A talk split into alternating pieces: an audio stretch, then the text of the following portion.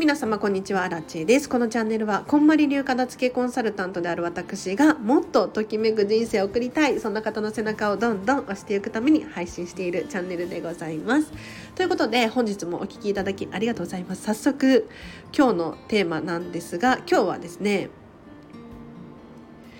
眠ってるお金があれば損っていう話をしていこうかなと思います。これね本当に最後まで聞いてほしいです。で本題に入る前にお知らせ一つだけさせてください。今ですねこんまりメソッドを非物理的なもののお片付けに応用したモニターさんを募集しております。これ個人モニター企業モニターどちらでもいいんですけれど時間の片付け人間関係の片付けマインド気持ちの整理整頓。これはま個人レベルでも企業レベルでも悩んでいる方いらっしゃると思うんですよ。なので是非気になるっていう方いらっしゃいましたらまずは無料相談やってますのでもう30分から45分くらいなんですが無料でちょっとご相談お気軽にしてほしいなと思います。で2月までのお申し込みでモニター価格でレッスンできますので本当に一度習ってしまえばコツをつかんでもう元には戻れないというか戻らないと思うのでぜひねちょっと試してほしいなと思います。で3月以降は正式リリースになるので正規の価格かなと思うんですけれどぜひ私の LINE 公式アカウントもしくは Instagram から直接メッセージを送ってほしいなと思います。ではすいませんお知らせ長くなっちゃったんですが今日のテーマですね。眠ってるお金があれば損っていう話なんですけれど皆さんお家にお部屋に眠っているお金ありません？ちょっとピンとこないっていう方もねいらっしゃるかもしれないんですがやっぱりお片付けのレッスンをしていて多いのがお金が出てくるっていうことなんですよ。封筒の中に諭吉さんが1枚2枚3枚 出て本当に出てくるんですでもしくは商品券が出てきたりクーポン券が出てきたりとかポイントカードが出てきたりとか本当にある話なんですよ。うん、それも数千円とかじゃないですよ数万円単位で出てくるんですね。でこれいつゲゲットしたいつうちにやってきたのかも覚えていないみたいな方がね中には結構多くいらっしゃるんです。でこれなんでじゃあ私がね眠ってるお金があるんなら損だよなんていうふうに言うのかっていうとこのチャンネルでもねかつて話をしたことがあるんですが、まあ、復習がてら聞いてほしいんですけれど物価って上がってるじゃないですか。ね、日本で言ったら消費税上がってますよねなので例えば20年前の1,000円と今の1,000円では明らかに買えるものの量っていうのが変わってくるんですよ。うん、なので、まあ、確かに安くなって安くなってるものって例えばねサブスク的に本が月に読み放題になってるとかそういうことはあるかもしれないんですけれど基本的に何だろう牛丼1杯とか上がってるじゃないですか。なのでどう考えても今現在持っているお金の一番コスパのいい使い方っていうのはやっぱりずっと貯金しておく貯めておくことではなくって今使ってしまうことだと思うんですね。でさらに深掘りしていくとそのお金の使い方もいろんな種類がありますよね。で浪費に使ったらもったいないんですよ。うん、ただなんとなく物を買うストレス発散のために買う、まあ、うん、100%悪いわけじゃないんだけれどなんかお金が溶けてるなっていう感覚があるのであればそれはもったいないので何が一番いい使い方かなっていうふうに考えると自己投資かなって私は思いますね。例えば私はもう冒頭申し上げましたけれど今現在こんまりメソッドを非物理的なもののお片付けに応用したコーチングの勉強中なんですよ。で勉強中だからちょっと今モニターさんでね経験値を高めている段階なんですがこのコーチングを習うことによって確かにお金かかりますよ。はい、結構結構高かったな何十万とかしたなこの投資は。だけれど自分の身になっているさらに言うと自分に投資した投資したお金っていうのは10倍100倍1000倍になって返ってくる可能性があるんですね。はい、ただこれが例えば1,000円のランチ代に使ったらその1,000円のランチ代は1,000円のままお腹の中で消化されるだけですよね。であとだからといってお金を全部使い果たすっていうこともねしないでほしいなと思うんですが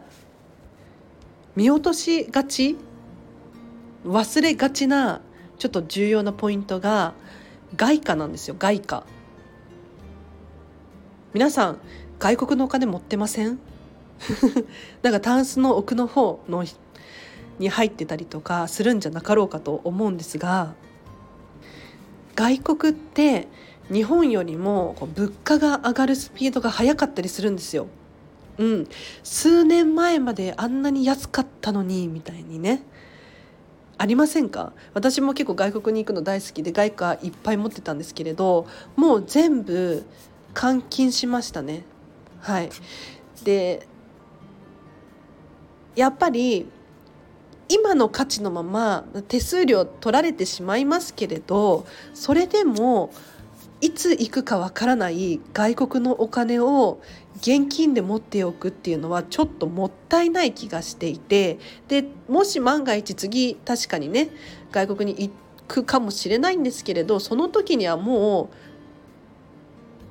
価値がガクッと下がっちゃってるなんていうこともあると思うのでなんかそれだったらねえ日本円に換金して返金換金して全部まとめておいた方が分かりやすいし分散されちゃってるより計算がしやすいのでねその方がいいんじゃないかななんて思いますね。私も外貨を結構ずっと持っていてで確かに US ドルとかヨーロッパのユーロポンド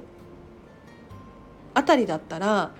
まあ持っていても日本でもね両替しやすいのでそんなにそん,、まあ、そんなにデメリットは大きくないななんて思うんですが私の場合は例えばデンマーククローネとか スイスフランとかいやこれは本当に使い道がないっていうようなお金も持っていたんですよ。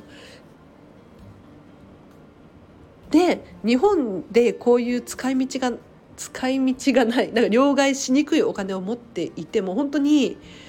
ただただもったいないだけだったんですだからもうどうしようかなと思った時に寄付ができるっていうことに気がついて寄付をしました。なんか小銭も寄付ができるみたいなので小銭ってねあの日本円に換金できなかったりするところ多いじゃないですか。なのでもう寄付しちゃったりとかあと今時だともう自動販売機みたいなのが商業施設の中にあって自動販売機っぽい換金エクスチェンジャーっていうのかな？が存在してそこにお金をチャリンチャリンチャリンって外貨チャリンチャリンって入れると、現金には返金してくれなくってアマゾンポイントにできますだったり電子マネーにできますっていうマシンがあったりするのでそういうので返金すると、まあ、便利ですよねすごく便利です。はい、なので皆さん外貨持ってて使い道がなかなかなくってそうこうしている間に外国の物価は上がっている。ってなっちゃうと本当にもったいないので今ね日本円に換金しといてもう必要な時に日本円として使うっていうのがやっぱり今を生きてる私たちにとっては一番いい使い方じゃないかななんて思うのでぜひぜひ眠っているお金商品券クーポン券外貨等あればなるべく早めにどうするのか。もちろん私こんなこと言ってますが別に全部が全部ね換金する必要ないし使い生きる必要もないと思うのでまずは眠ってるお金を救出してあげてじゃあどうするのか。っていう使い道っていうのをさらにさらに考えていっていただけるといいんじゃなかろうかと思います。じゃあ今日はここまでにします。いやなんでね今日この話をしようと思ったのかっていうと実は今日片付け部屋っていうのをやってたんですよ。Facebook のこんまり流片付けコンサルタントたちが運営している無料のオンラインサロン。これねメンバーが100人あ1000人近くいるんですけれどこのオンラインサロンの中で、まあ、定期的に片付け部屋っていうイベントがあるんですね。で今日なんと私アラチェの担当だったんですがこの片付け部屋でですね皆さん黙々とお片付けされていました。そうただ Zoom で皆さんをつなげてあみんな頑張ってる私も頑張ろうっていうお片付けを頑張るためのお片付けを頑張りたいがためだけの 集まりがあるんですけれどもうこれは参加自由で誰でも参加できたんですがその中で今日お片付けをされている人でねウォンが出てきましたと。ウォンウォンだから多分韓国のウォンかなって思うんですがたくさん出てきましたよと。報告をいただきましてね。おっとそれはまずいって私は思ったんです。うん、要するにウォンが出てきたっていうことはそのウォンの存在を忘れていたりとか、まあ、いつか何かしようしようと思っていてようやく発掘した可能性がありますよね。それはもったいなくない？今現在日本円で使える価値として存在していた方がやっぱりこのコロナ禍においては価値が高いような気がするんですよ。なのでそこで今日この話をさせていただいたんですね。うん、そしたらなかなか皆さんねこの話興味津々でいやわかんないみんながみんながみんながそうじゃないかもしれないんですけれどなかなか好評だったので聞き入ってもらえてちょっとじゃあ今日のスタイフの皆さんにもこの話したいななんて思って話をしました。うん これはねあくまで私のアラチのお金の価値観なので皆さんにね強引に当てはめる必要はないんですけれどこういう考え方もあるなーなんて思っていただければなと思います。であとお金の話で言うと何だろうやっぱり、まあ、外貨に限らず日本円もそうなんですけれど多すぎる分貯金しすぎちゃっている分っていうのはもったいないですよ。伝わってるかな？要するにお金って、まあ、基本的に私もそうですけれど働いた分入ってくるシステムだったりするじゃないですか。もちろんね積み立て NISA やってますなんていう方もいらっしゃると思うんですがちょっと一回それは置いといて時給で働いてたりとか自分が働いた分お金が入ってくるっていうパターンが多いと思うんです。でそう考えたら今現在私たちが貯金しているお金って時間なんですよね。お金イコール自分が働いた時間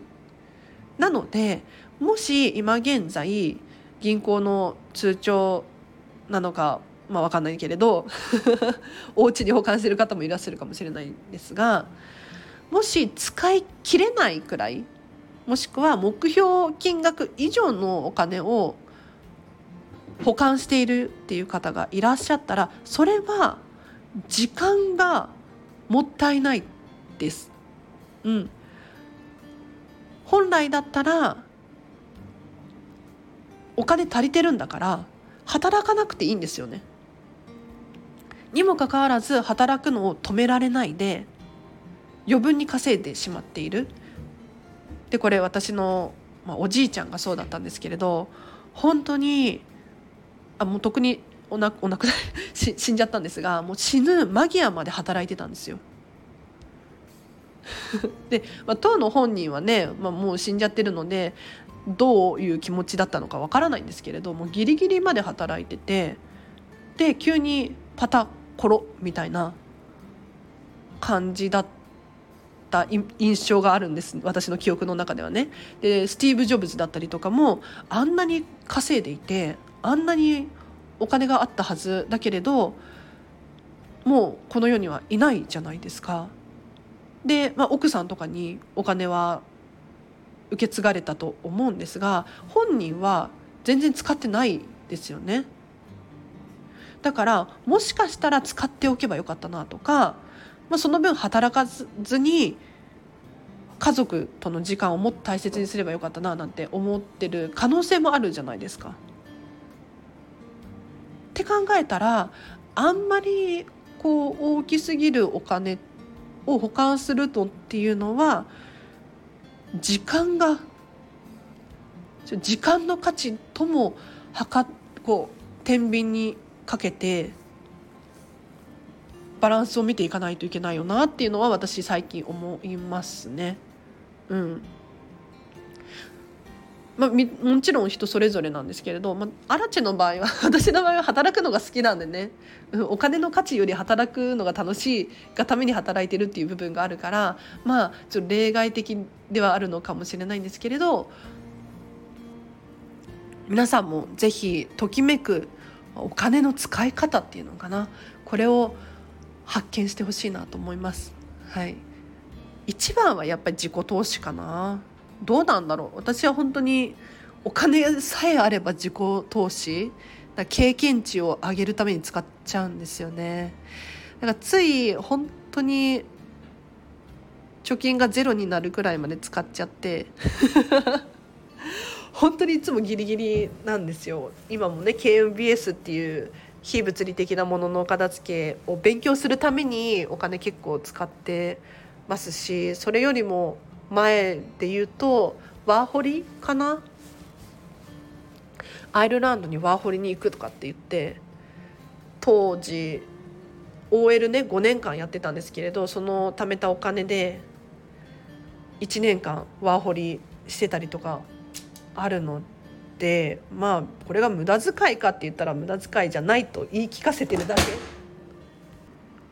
言い聞かせてるだけのような気もするんですけどね。はいということで、まあ、雑談もこの辺りにして今日はこの辺りで終わりにしようかなと思います。えっと、随時質問募集しておりますので何かこんまり流片付けコンサルタントに聞きたいっていうことがあればレター送ってくださいもしくはこの今日のコメント欄にね私はこういうお金の使い方ですみたいに教えていただけるととっても嬉しいです。なんか反応があると嬉しいので、まあ、とりあえずいいねとか押してほしいななんて思います。では皆様今日もお聴きいただきありがとうございました。今日の夜も明日もハピネスな一日を過ごしましょう。あらでした。バイバーイ。